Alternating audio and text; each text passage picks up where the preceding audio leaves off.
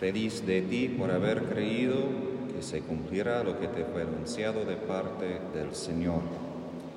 Juan Pablo II escribió su encíclica Redemptoris Mater sobre la Madre del Redentor, casi totalmente girándose alrededor de esta línea.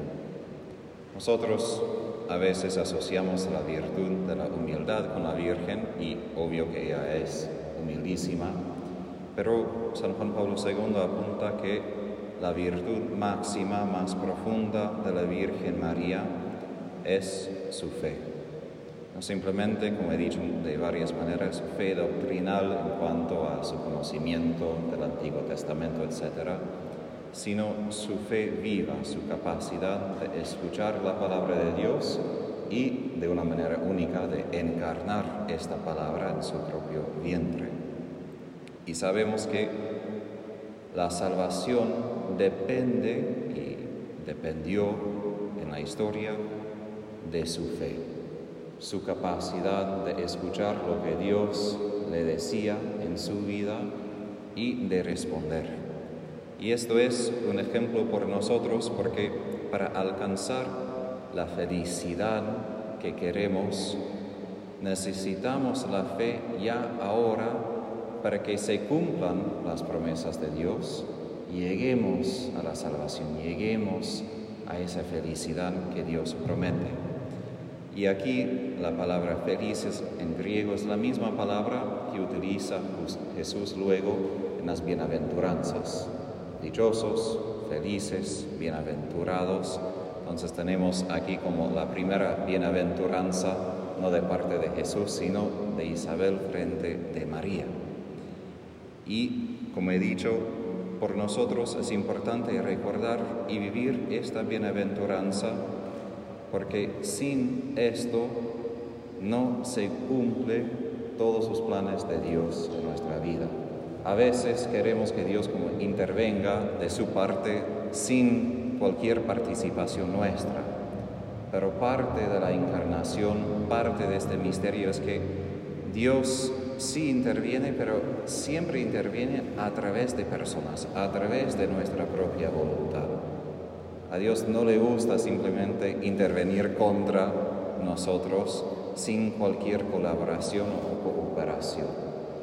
Y por esto tenemos muchas veces repetidas, repetido el versículo de Isaías, que descienda la justicia del cielo, es decir, de parte de Dios, pero que brote también desde la tierra, es una buena imagen, es decir, que la lluvia, la gracia de Dios viene del cielo, para el fin de cuentas, ¿de dónde viene la salvación? A través de la tierra, a través de lo humano, a través de nuestra propia voluntad y colaboración con la gracia de Dios. Porque la salvación exige no simplemente lo que Dios hace o no hace, exige nuestra parte de sí. ¿Y qué es esta salvación, esta felicidad? Como Sofonías aclara, es la presencia de Dios.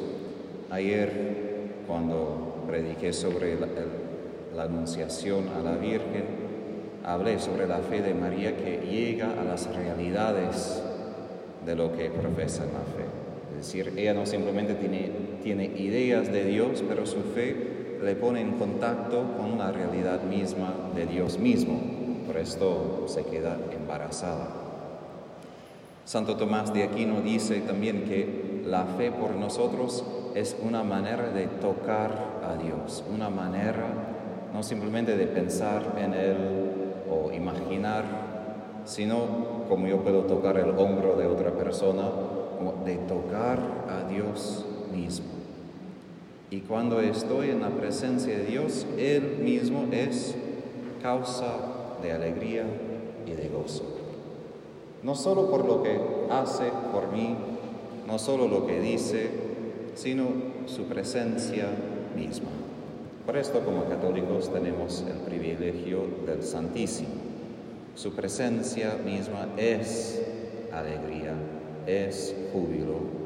Y en cuanto que nosotros como dejamos esta presencia, entonces como la oscuridad entra más y más, la miseria, el peso, el pecado.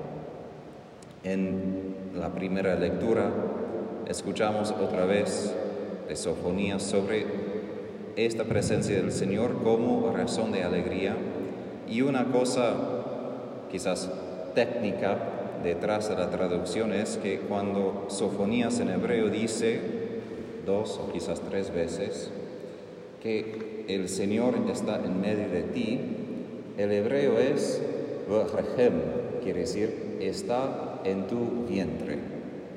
Ahora, eso es un poco raro, porque un profeta hablaría a una ciudad, porque está hablando a Jerusalén, no a una persona. Que el Señor está en medio de ti, está en tu vientre.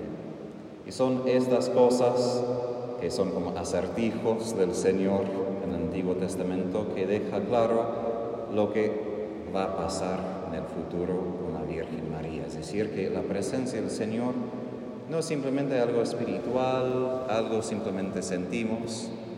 La presencia del Señor es muy real, de tal punto que Él, para cumplir su promesa, quiere estar en un vientre, quiere tomar carne y hueso. Y al fin, quiero aclarar, y Christopher detrás de mí habla mucho de una beata mexicana, quien hablaba, y Santa Faustina también, de como una continuación de la encarnación. Jesús quiere en algún sentido apropiarse, como hizo con la Virgen, nuestra carne, nuestro hueso.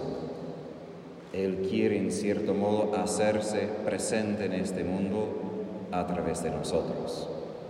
Es de mucha alegría que nosotros podemos estar en su presencia, en la Eucaristía, que por la fe podemos creer en Él, pero el desafío, si esto es alegría, cuando salimos, el desafío es permitir que la realidad de su presencia se hace real, donde no, no en el aire, sino en mí, para que yo pueda ser, obviamente con todos mis debilidades, mis fracasos, pero que yo pueda ser su presencia. Sabemos de los santos que esto sí es posible y aun si no podemos compararnos con alguien como Juan Pablo II, todavía nos da algo de una idea de lo que pasa. Y esto doy como ejemplo y aquí termino. Él, más para mí, la razón que lo respeto, sí, era papa, era excelente pero lo que más me fascina de él fue su búsqueda de santidad personal. Él quería ser carmelita dos veces y fue rechazado dos veces, gracias a Dios, porque probablemente si fue carmelita no tendríamos un papa en él. Pero él buscaba esa presencia de Dios constantemente. ¿Y qué pasó? Porque él lo buscaba, él compartía esta fe de la Virgen cuando él entró, no recuerdo el estadio ni el país, pero cuando él entró en un estadio lleno de personas, digamos 50 mil personas. Y el testimonio de la gente que todos sentían la presencia de Dios cuando él entró. Ahora imagínate desde la altura de un estadio, está lejos, pero la capacidad de este hombre de llevar la presencia de Dios Obviamente quizás no en esta escala, no en ese nivel vamos a llevar la presencia, pero es un desafío.